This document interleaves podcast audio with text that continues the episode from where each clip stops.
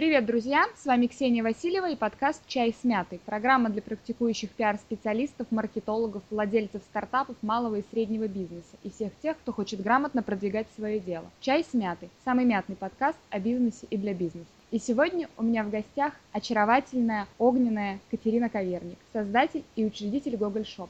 Привет, Катя. Ксюша, привет. Катя, Вопрос номер один, связанный, собственно, с бизнесом. Наверное, все в курсе, что у вас э, с супругом совместный бизнес. Это производство оригинальных подарков и декора для дома Google Shop. А расскажи миру, как вам пришла в голову эта идея? Смотри, на самом деле это такая история, которая корнями уходит, в общем, далеко-далеко, еще практически в детство, потому что, хоть мы с Женей оба из Питера, э, у меня так сложилось, что родители за 30 лет совместной жизни там 20 лишним раз переезжали. Мы практически все время находились в состоянии то пакуем чемоданы, то разбираем чемоданы. То есть папа был риэлтор, и он постоянно занимался улучшением наших прекрасных жилищных условий. Как-то так сложилось, что за все время, вот пока, собственно, я росла и жила с родителями, не настал тот светлый момент, когда мы бы осели, у меня появилась своя комната, которая бы выглядела так, как мне нравилось, в которой был бы какой-то приятный, красивый интерьер. В общем, как-то с этим не очень сложилось. Уже не по другим причинам, но, в общем, аналогичная была история, то есть не было вот какого-то такого, знаешь, места, в которое приятно приходить. Собственно, годы шли, дети росли, мы познакомились с Женей, у нас начались отношения, в какой-то момент дозрели мы до того момента, когда решили делать совместный проект. Пойти решили очень простым путем, каждый сел, составил список, чем бы ему было интересно заниматься заниматься. Мы подумали, что о, будет прикольно, если что-то совпадет. Получилось, что когда мы эти списки поставили рядом, значит, первым пунктом, разными формулировками, но звучало то, что это будут какие-то штуки для дома, которые будут, в общем, делать уют и хорошо. Собственно, так все и сложилось. Это, видимо, судьба, однозначно. Ну вот скажи мне, производство, на мой взгляд, такой, я же пиарщик, да, поэтому на мой такой э, не сильно профессиональный и субъективный взгляд, производство это на самом деле серьезное вложение. Расскажи, пожалуйста, если это не секрет, откуда вы взяли первоначальный капитал и вообще не было ли страха прогореть? Конечно, все сложнее. Во-первых, производство это, конечно, кошмар, и никто не идите в производство. это, очень большой стресс. На самом деле, начиналось все, конечно, не с производства. Нельзя просто так сегодня быть просто Катей и Женей, а завтра начать производство и, в общем, сразу стать классными. Ну, немножко это все сложнее. Начинали мы с интернет-магазина, который сделан был на коленке. Мы нашли поставщиков, причем было их всего двое. Ну и по сути это были, ну, наверное, в таком же формате, то есть тоже достаточно молодые, интересные ребята. Были одни в Москве, другие даже не помню уже в каком городе. Собственно, они делали, да, то, что мы делаем сейчас, и просто в немножечко уменьшенном формате, то есть мы давным-давно уже переросли в общем-то, те масштабы, которые были у наших первых поставщиков. То есть они делали настенные часы, зеркала, виниловые наклейки, какие-то вот такие вот милые прикольные штуки. Собственно, нет никакого космоса. Мы пошли с Женей, взяли потребительский кредит. Это было 100 тысяч рублей космические на те, в общем, времена деньги, там, 5 лет назад. В своей машине поехали в Москву, закупили там вот эти вот все штуки, часть из которых до сих пор у нас лежит где-то на складе, потому что, в общем, как бы они большой популярностью не, не воспользовались. Сделали интернет-магазин и, в общем-то, начали уже там по мере силы и возможностей на тот момент и знаний его продвигать. И только потом уже, когда мы быстро поняли, что продавать какие-то готовые штуки достаточно скучно, как нам показалось, и, в общем-то, светлая идея про то, что делать оригинальный, красивый, классный, приятный интерьер, в общем, идея это не очень близка с тем, чтобы просто продавать какие-то готовые штуки. В общем-то, мы начали уже думать, что можно с этим сделать. Получилось так, что, в общем-то, самым логичным решением стало делать вещи под заказ, что мы сейчас с успехом реализуем. И так, да, потихоньку-потихоньку начали мы организовывать свое производство. Вообще здесь момент, ну, на мой взгляд, опять же, ключевой, что надо в какой-то момент для себя понять, что невозможно иметь всю технику, все оборудование на свете, которое есть, потому что всегда к тебе,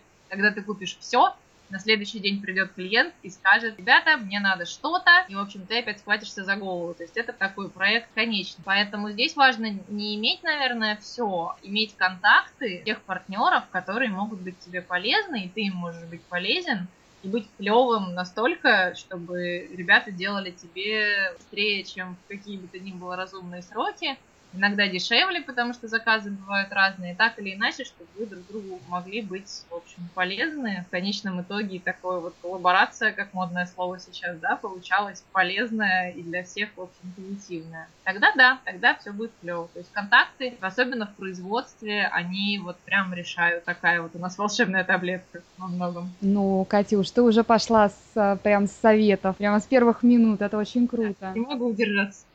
Но это же, это же супер. Скажи, пожалуйста, вот совсем недавно я была счастливой приглашенной на вечеринку по поводу трехлетия Google Шопа, и, вероятно, волнения какие-то первые уже позади. Расскажи, пожалуйста, нашим слушателям, где вы, собственно, первых клиентов брали? Ну вот, как я сказала, да, мы сделали сайт, это была такая серьезное испытание было для наших отношений, потому что взялась я за сайт, сделала сайт на WordPress, очень вдохновенно, заняло это, наверное, недели полторы, может быть, даже две, потому что очень много было товаров вот этих самых, которые мы закупали у поставщика, и которые надо было разместить. Потом, ну я не скажу, что началось прямо хаотичное тыканье, но вот такая достаточно специфическая была история, потому что мы кинулись в Яндекс Директ и, в общем-то, с успехом там все настроили какое-то время были у нас клиенты из Директа. Мы сделали группу ВКонтакте. Прекрасные наши друзья и личные связи. На тот момент, конечно, у нас было не было такого количества контактов и каких-то таких, в общем, интересных, перспективных, может быть, проектов, с которыми можно взаимодействовать и делать совместные классные штуки. Мы просто очень активно рассказывали всем, делились с миром информацией о том, что вот смотрите, вот как можно, а можно еще вот так, а еще на баяне могу. Примерно так и получалось, и да, достаточно быстро как-то к нам начали приходить люди по рекомендациям. Колепное сарафанное радио многие уже годы, больше трех лет нас продвигает. Так что да, самый простой способ начать директ, вот, под, подтянуть соцсети туда и, в общем, продвигать личные связи. То есть я вот прям за личный бренд обеими руками. Ну, собственно, ты предвосхитила мой следующий вопрос. Как раз был о том, какими, собственно, инструментами вы пользуетесь и что работает лучше всего. Если конкретно брать ваш пример, да, понятно, что для а, каждого бизнеса, да, для каждой ниши там свой набор инструментов, но если брать конкретно а, какие-то прикольные штуки. Что лучше работает? Личный бренд, соцсети, партнерка, все сразу, Яндекс Директ, там, Google AdWords. Смотри, у нас сейчас реализовано все таким образом. У нас есть, ну, определенная разбивка по году. То есть я, например, знаю, что есть ряд мероприятий, которые проходят в разные, там, в разное время, и в которых мы так или иначе точно участвуем. То есть для нас, ну, достаточно уже тоже долгое время мы как открыли для себя великолепный и дивный мир мероприятий, да, то есть это какие-то детские встречи, там, я не знаю, мамочек, праздники, вот какие-то такие штуки, то есть это отдельный целый класс мероприятий. Есть ярмарки разного рода, вот такие вот лофтовые, как даже не знаю их назвать, ну, то есть, в общем, такое что-то типа гараж сейла, когда собираются разные мастера, есть их сейчас дикое количество, мы участвуем только перед Новым годом, то есть последние там две недели декабря, только в определенных, где мы, в общем-то, точно знаем, что организаторы отрабатывают на 100%. И там, да, оттуда бывает достаточно хороший приток клиентов. То есть, если бизнес, какая-то деятельность связана пусть даже, может быть, отдаленно, вот с чем-то таким, что можно потрогать руками, тем, что можно отнести к импульсивным покупкам, я вот отчаянно всегда рекомендую и говорю о том, что ярмарки такого рода это классный способ показать себя, потому что участие в них стоит недорого, и всегда можно получить какую-то обратную связь, опять же, от людей, от потенциальных своих потребителей. Вот, то есть есть мероприятия другого немножко толка, опять же, где с успехом мы участвуем и как партнеры, и как спонсоры. Это мероприятия, которые нацелены на, собственно, пиарщиков, тех, кто занимается вот связями с общественностью, связями там с компаниями, работой с партнером и прочее, и прочее. То есть специалисты в компаниях, которые косвенным, может быть, иногда образом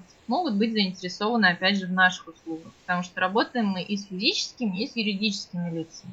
И получается, что мероприятия, в которых мы участвуем, точно так же у нас разбиты, да, на тех, кто имеет отношение к физическим лицам, кого можно отнести туда, это вот истории про мамочек, да, ярмарки и прочее. И мероприятия, которые так или иначе э, нацелены уже, получается, на B2B. То есть вот, например, Давича виделись мы с тобой на Дне пиарщика, да, в конце июля.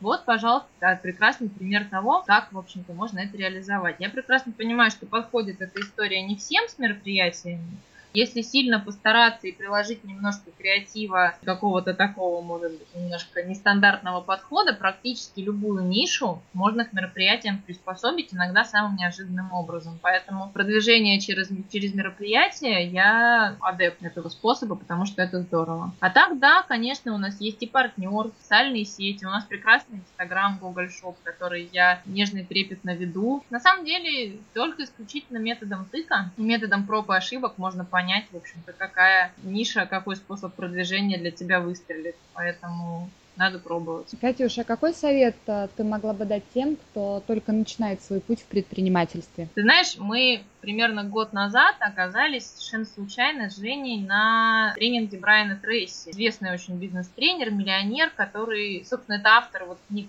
«Сначала съешьте лягушку», и там, ну, достаточно большая серия у него и по тайм-менеджменту, и по организации бизнеса, и там, в общем, разная тематика. И он очень удивительные некоторые вещи говорил, интересные, много было инсайтов, но вот один из самых для меня таких сильных был такой. Он сказал, вот представьте себе самых талантливых людей этого мира. Спортсменов, научных деятелей, писателей, чемпионов всего чего угодно, физиков талантливых, не знаю, космонавтов. А теперь представьте, что когда-то человек, который бесконечно успешен в своей деятельности, этого делать не умел. Ну, то есть просто не умел. А потом он взял и научился. И теперь он самый успешный в этой сфере. Собственно, с моралью о том, что да, ничто не мешает при желании взять и научиться чему-то новому и классному. Для меня это такая достаточно была мысль, вроде как очевидная, но при этом очень такая заставляющая задуматься. И здесь, здесь, на мой взгляд, обратная сторона медали, о которой Брайан Трейси не сказал, состоит она в том, что можно, во-первых, бесконечно пытаться учиться, а потом ты думаешь, ну, у меня выросла компания, теперь-то я могу немножко выдохнуть. Теперь-то я могу немножко перестать. Искушение это большое, но нужно понять, что, типа, вот это ощущение «теперь-то я все знаю» и можно остановиться и перестать учиться, оно, конечно, обманчивое, потому что если ты владелец бизнеса, то останавливаться и переставать учиться ни в коем случае нельзя, потому что ты попадаешь в ловушку того, что если ты не просто там перестал, а если ты начал бежать чуть-чуть медленнее, то ты уже, в общем-то, в зоне риска и можешь безнадежно отстать. И вот что бы то ни происходило, я, в общем-то, да, всегда рекомендую продолжать и не останавливаться там через книжки, через подкасты, через тренинги, через что-то, постоянно делать, в общем, шаги в сторону саморазвития и даже не всегда может быть важно, чтобы это было именно четко связано с бизнесом.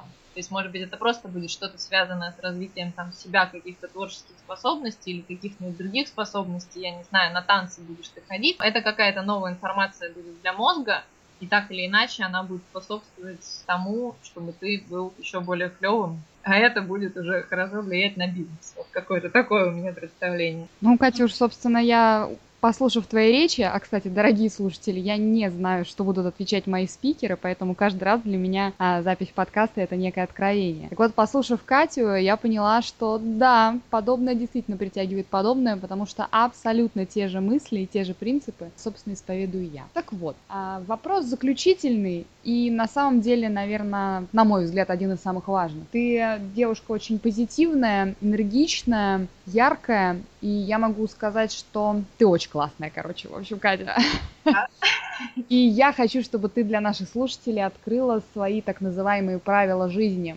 Может быть, это не будет какая-то вселенская мудрость, а, но тем не менее ты поделишься частичкой а, того, что исповедуешь сама, и то, что помогает тебе каждый день просыпаться с улыбкой. Я плохой пример. Даю в 6 утра на пробежку и не питаюсь солнечным светом, к сожалению. Я ужасный работоголик, чувствую себя хорошо тогда, когда я знаю, что у меня задачи стоящие, они выполнены. И причем выполнены именно так, как мне бы хотелось. То есть это вот этот э, ужасный перфекционизм, который в конечном итоге рождает прекрасные штуки. В общем-то, пока я не готова, наверное, отказаться вот от этого вот идеального результата, который, в общем-то, радует меня и радует окружающих. Там, неважно, это касается рабочих каких-то вопросов, личных вопросов. Вот, то есть, ну, наверное, если вы можете, если вас устраивает 4,5, а не 5, то тогда вы счастливые люди, и, в общем, ну, не стоит. Если надо вот обязательно, чтобы было 5,5, тогда Я считаю, что не надо себя сдерживать, надо фигачить, будет тогда все классно. Но, как бы, я никого не агитирую. Это первый момент такой, наверное, ну, для меня важный. Потом, как, как просыпаться с утра с улыбкой, как не сойти с ума, я даже не знаю. Просто не надо идти в бизнес, если ты не готов к тому, что это круглосуточный постоянный стресс. Стресс же он не всегда негативный, он и позитивный тоже. Если тебе пришло 10 негативных отзывов, это стресс. Если тебе пришло 10 позитивных отзывов о том, что вы супер классные, давайте делать еще в 100 раз больше классных штук, это тоже стресс, потому что ты думаешь, о боже, в 100 раз больше классных штук. Но так или иначе это стресс. И если человек, может быть, в обычной жизни не готов воспринимать каждую проблему как задачу для решения какие-то шаг влево, шаг вправо от его стандартного плана, если его повергают в такой в ужас, в дискомфорте, в диссонанс, я бы вот, ну, наверное, рекомендовала поискать в чем-то другом. Потому что бизнес это стресс, если ты владелец бизнеса, ты всегда должен быть готов, я не знаю, примчаться на машине к курьеру, у которого, я не знаю, закипел двигатель посреди МКАДа, взять у него коробку с заказом и поехать отдавать эту коробку с заказом, где бы ты ни было, что бы ты ни делал, да, либо найти человека, который, опять же, эту функцию выполнит вместо тебя. Но, как показывает в малом бизнесе практика, далеко не всегда это возможно. То есть владелец бизнеса это не всегда я наладил и лежу на Гавайях. Это очень часто про то, что я взял лопату и пошел разгребать. Вот как бы если ты не готов, то может быть лучше и не надо. А вообще, самое это главное, наверное, и для меня, как для человека, и для меня, как для бизнесмена, это было найти правильного партнера, собственно, с которым можно этот самый бизнес делать, и тоже, опять же, не сойти с ума, получать постоянно кучу вдохновения и реализовывать какие-то новые-новые безумные затеи. Мне повезло, мне это еще и партнер по жизни, не только бизнес-партнер. Я знаю, что не всем так везет, поэтому не обязательно искать партнера по жизни, попробуйте найти сначала партнера по бизнесу. Можно попробовать наоборот. Главное, чтобы был человек, который вас нужную минуту поддержит и скажет, что ну ничего, в масштабах Вселенной, может быть, это и не так смертельно. Как бы, если есть такой человек, особенно если вы можете говорить друг другу по очереди, то совсем все будет здорово. Потому что одному, ну, наверное, тяжеловато. Тем более, если это какой-то масштабный проект. Поэтому поддержка близких, она, ну, прям очень важна. Вот, вот такие у меня рецепты. Не знаю, длинные. Отличные рецепты, Катюш.